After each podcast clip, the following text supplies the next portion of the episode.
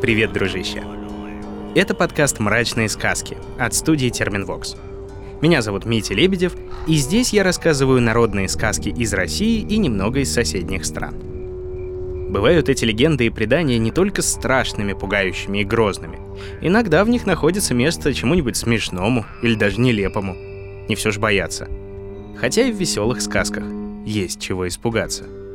На то они и мрачные сказки.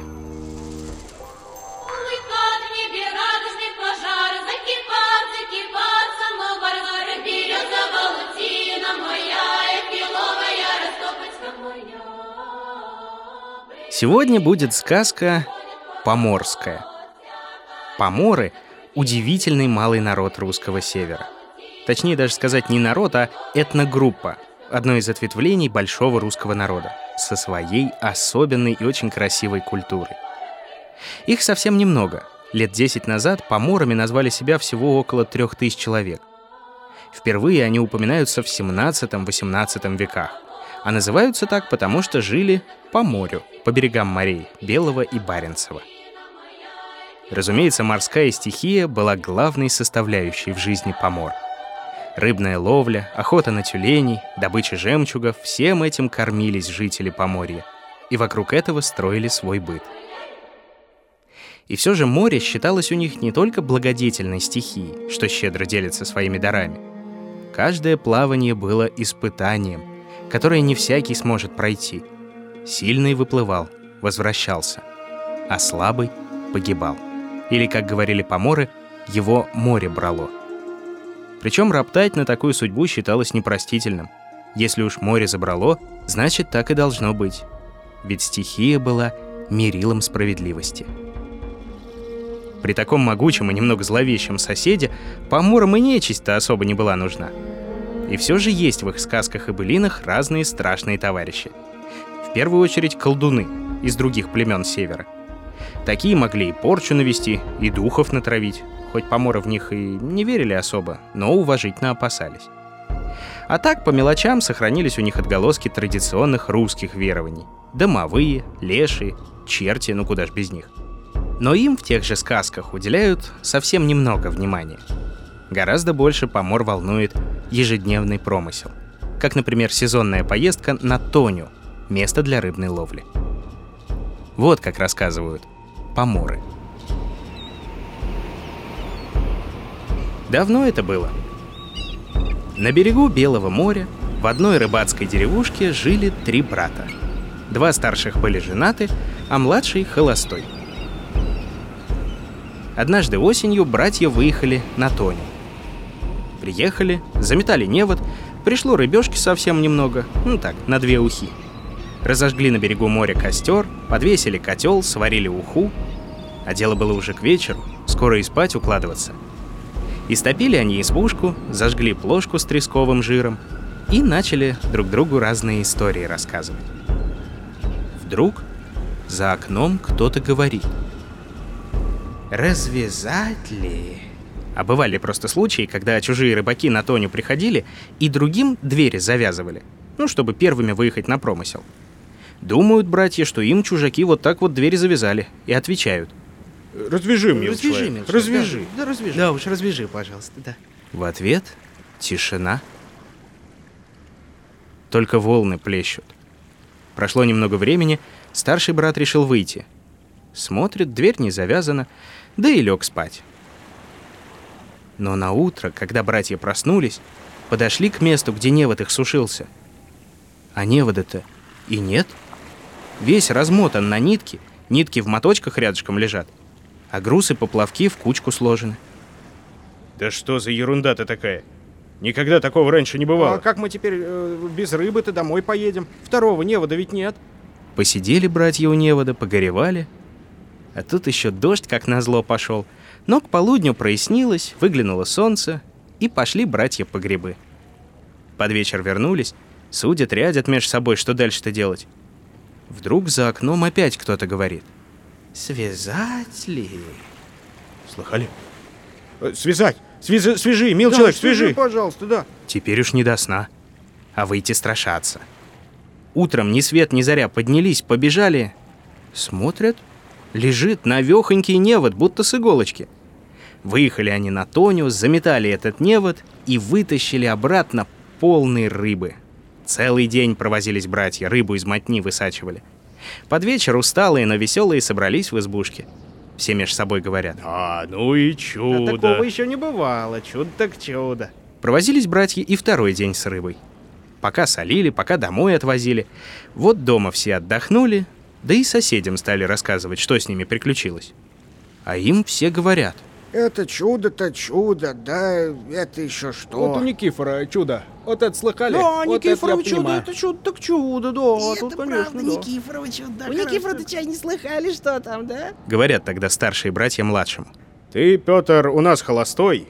Сходи-ка ты поищи Мы Никифорова бы и с чудо. тобой пошли, да жены большухи, разве они пустят? Помылся Петр в бане, взял пару белья, кружку, хлеба-краюшку и отправился в путь-дорогу. Шел он, шел, близко ли, далеко ли, низко ли, высоко. Уже несколько дней идет. Подходит он к одному местечку, видит около дороги шалаш. У шалаша стоит молодой человек лет 25, а несколько стариков, кто зябь пашет, кто солому убирает, а кто картошку копает. Говорит ему Петр. Здравствуй, мил человек. Здравствуй. Далеко ли путь держишь? Да вот, Никифорова чудо ищу.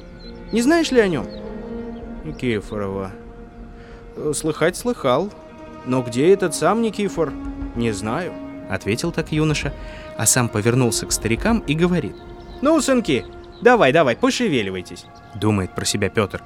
Что за ерунда? У стариков вон бороды какие огромные, а он их сынками называет.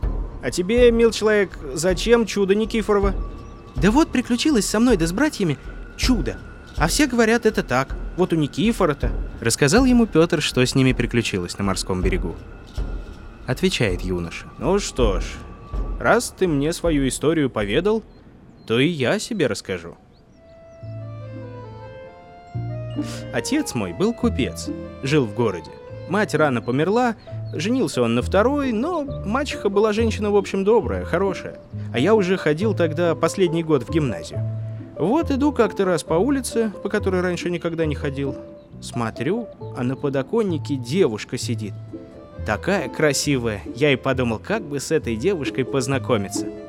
Вдруг, смотрю, догоняет она меня и говорит, вы со мной хотели познакомиться? Пойдемте. Ну что ж, пошли. Недалеко от города избушка небольшая была. Подходим мы к этой избушке, она вбегает туда первая, и как только я к двери подошел, она взяла уздечку и ударила меня между плеч. И кричит, был молодец, стань жеребец. И я тогда превратился в коня. Она меня взнуздала, оседлала, вскочила и давай гонять. Ездила, ездила, пока пена с меня э, падать не стала. Приехала в поле, вдернула повод уздечки в кольцо на дереве, а сама свалилась на травку отдыхать. Я только к вечеру обсох. Она подошла, выдернула из кольца повод, сняла седло, уздечку сняла и ударила меня снова. Был, говорит, жеребец, а стань молодец. Я тогда превратился обратно-то, подхватил свои книжечки и домой давай побежал. Прихожу домой, грустный, печальный. Мачеха меня спрашивает, что с тобой, Иван? Я ей, да так, мол, голова болит, говорю. На второй день все снова повторилось. И на третий я как заколдованный к этой избушке ходил. В коня превращался и скакал с девушкой на спине. Вот на третий вечер мачеха мне говорит, что скрываю я от нее что-то. Не выдержал, все ей как есть рассказал. А она мне говорит, дам я тебе двенадцатый агарочек святочной свечи. Завтра придешь в избушку, она тебя не заметит, ты возьми уздечку, ударь ее и скажи, была девица, стала кобылица. Ну вот я так и сделал. Превратилась, значит, девица в кобылицу, я ее оседлал, вскочил и поехал. Ездил тоже, как и она на мне. Приехал на то же место, куда и она меня водила. Вдернул повод в кольцо, сам на траву свалился и отдыхаю. И вот как обсохла она, ударил снова. Говорю, была кобылица, стань девица. Превратилась она и домой. А я, значит, за ней тихонечко, следом. Как вошла она в дом, пришли ближе к ночи сестры ее. Догадались обо всем. Говорят, надо нам э, найти двенадцатый агарок святочной свечи. А то, если не найдем, он вечно на ней ездить будет, как на лошади. Искали, искали, а не нашли. Агарчик-то у меня был за пазухой. Вот меня они нашли зато. Говорят, отпусти-ка ты нашу сестру, мы тебе такую вещь дадим, что век не состаришься. Принесли полотенце, говорят, мол, тебе 25 лет как стукнет, ты умойся, утрись этим полотенцем и будешь всегда таким же. Вот потому я сейчас такой молодой на вид. А мне уж 90 лет как. Изумился Петр такому чуду. Посидел еще, подумал, да и дальше в путь собрался. А 90-летний юноша ему вслед и говорит. «Ты, когда пойдешь обратно, расскажи, что случилось у Никифора-то? Какое у него чудо?» Идет Петр дальше. Прошел он много сел, деревень. У кого не спросит про Никифорово чудо, никто не знает, где искать-то его. Шел он, шел, видит, стоит дом. Возле дома яблоня, под яблоней кровать, а на кровати человек лежит. «Здравствуй, добрый человек!» «Э, «Здравствуй, здравствуй. А далеко ли путь держишь?» Рассказал ему Петр, как ловил с братьями рыбу, и что с ними случилось, и как теперь идет искать Никифорова чудо. Эм, слыхал я о нем, слыхал. Но где было, нет, не скажу, не знаю. Если хочешь, расскажу тебе свою историю. У отца моего, человека не бедного, была одна причуда. Если рождался сын, то он отдавал его в мужской монастырь, ну, под наблюдение монахов. И никуда его из монастырских стен-то и не, не отпускали. Отдал он и меня, значит. Вот жил я в келье монастырской, учили меня монахи грамоте, а больше я ничего не видал, ни о чем и не знал. Да вот как исполнилось мне 18 лет, надумал отец меня женить. Представляешь? Обвенчали нас э, с невестой в церкви, устроили пир, а я с него и убежал. Все к книгам монастырским. Ночь пробегал, вторую ночь, третью. Рассердилась на меня тогда жена. Сходила к какой-то бабке колдунье, принесла от нее какой-то пруд и говорит, ну, не хочешь быть мужем, так будешь псом. Ударила она меня этим прутом, и превратился я действительно в огромного пса. Бегал я, бегал, э, прибежал в соседний город, но куда деваться? А там беда, говорят. Повадился в этот город медведь ходить. И никто его убить не может. Каждую ночь должны этому медведю по одной девушке на съедение отдавать. И вот, значит, в ту ночь пал жребий на дочь князя. Посадили ее в тын, ну то есть за забор. Нагнали туда собак, может испугается медведь. И, и меня поймали заодно, вместе с ними посадили. Э, я так тогда всех собак выгнал и остался один с княжеской дочерью сидеть. Вот ровно в полночь вваливается через тын медведь, здоровущий. Ой, я его за загривок-то схватил и выбросил за тын. А он, смотри, обратно лезет. Так я и во второй раз, и в третий его выкидывал. Больше уже медведь не появлялся после третьего-то. Тут стража, которая все это видала, повела меня, значит, в княжеские палаты, и зажил я там припеваючи. Да вот прознала откуда-то жена, где я и как хорошо со мной обходятся. Пришла и говорит, отдайте, это мой пес, а я упираюсь, не иду. Тогда она рассердилась, достала этот пруд снова и опять меня ударила. И из пса я превратился в селезня. Ну, коли селезень, то лететь надо. Я и улетел. Да тут охота на птиц началась. Кто селками ловит, кто стреляет. Попал я в селки, принесли меня княжеские слуги во дворец. Посмотрел князь на селезня, ну на меня, значит, взял в руки и вдруг бросил об Кричит, был селезень, стань молодец. И стал я снова человеком. Вот тут князь-то и рассказал, что сам был заколдован. Превратили его колдуны какие-то в медведя, того самого, и не брала его ни пуля, ни стрела. И только тогда он мог избавиться от колдовства – если кто его осилит. Говорит, выбросил ты меня через тын, и этим спас. Вот такое вот чудо. А про Никифорова-то чудо я и не ведаю. Слушай, добрый человек, а ты, ежели узнаешь, ты расскажи, что за чудо-то у него. Распрощался Петр со своим знакомым. Пообещал на обратном пути обязательно рассказать. Идет он дальше — Долго идет. Дело уже к зиме. Вот как-то приходит он в деревушку. В окнах уже огоньки горят, лучины жгут. Постучался в дом. Не пустили хозяева переночевать? Ну, заходи, пожалуйста, ночуй. Рассказал Петр хозяину свою историю. И говорит, что ищет он Никифорова чудо, которое больше их чуда. Никифор, говоришь? А так ведь э, Никифор-то я и буду. Ну что ж, будем ужинать, а я за едой тебе все и расскажу. Было мне тогда лет сорок. Охотился я, ставил ловушки, селки, и вот как-то осенью решил пойти проверить, что попалось. Табаку я не курил, ни кремня, ни огнива с собой не взял, собирался быстренько обернуться-то. Обошел все селки, ловушки, пусто, ни птиц, ни зверя. Никогда такого не бывало. Стало уже темнеть. Пошел я, значит, домой. И никак не могу найти дороги. Больше 30 лет по лесу по этому ходил. А тут выйти никак не могу. Совсем уж стемнело-то. Забрался я на большую ель, посмотрел, в полуверсте огонек горит.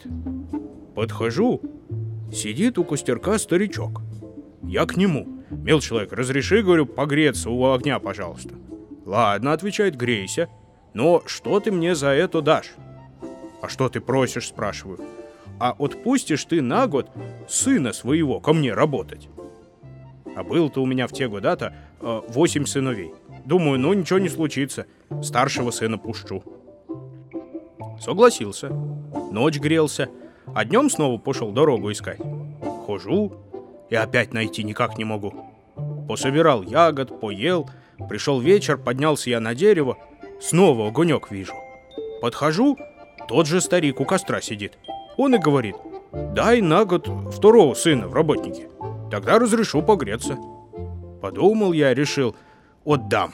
Не замерзать же тут ночью. А то уже заморозки, снег выпал. Ну и отдал я на год второго сына. Опять переночевал у костра. Днем ходил-ходил, никак не найти дороги. Так и третий, и пятый, и восьмой дни прошли.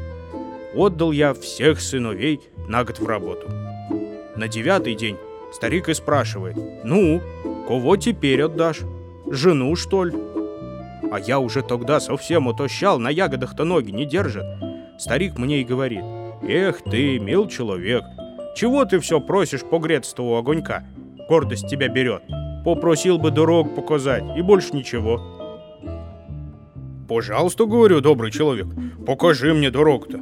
«Ладно, — говорит, — видишь, вон пень стоит. Посмотри, около пня и дорога». Смотрю, действительно, дорога есть. Так вот, стань тут и стой. Покатятся тебе навстречу самоходные сани. Смотри, ни на первые, ни на вторые, ни на восьмые не садись, только на девятые. Встал я у пня, и тут стали носиться сани. Одни, вторые, четвертые, восьмые. Вот девятые катятся, я бух в них, и как понесли они меня. Тыгадык, тыгадык, тыгадык, тыгадык, по кочкам, по кочкам, трясет меня. Тут я глаза открываю, а эта жена меня трясет. Кричит, да ты что, дурак эдакий, чего бредишь, чего кричишь? Посмотрел я, посмотрел, а я дома, на палатях. Вот какое чудо со мной и было. Переночевал Петр у Никифора, а на утро пошел домой. По пути зашел к своим знакомым, рассказал о Никифоровом чуде, как и обещал. Пришел уже зимой. Братья всю рыбу давно продали. Так с тех пор и живут преспокойно в своем доме. Больше ничего с ними не случалось. Вот вам и Никифорово чудо. Не знаю, как ты, дружище, а я знатно повеселился с такой развязки расчудесной.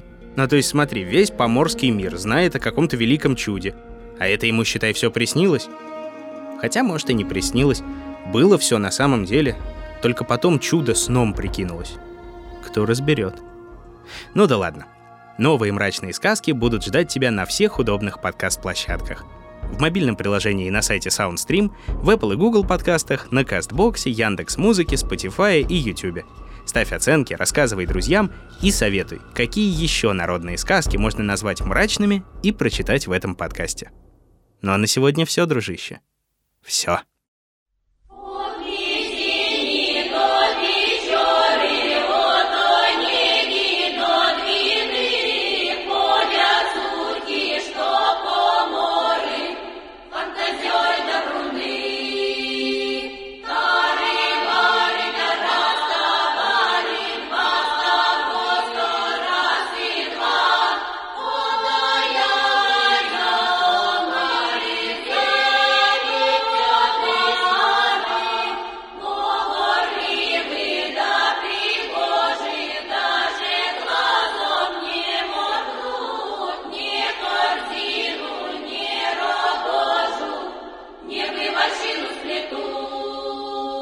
Находил и читал сказки Дмитрий Лебедев. Собирала их в звуки и украшала Ольга Лапина.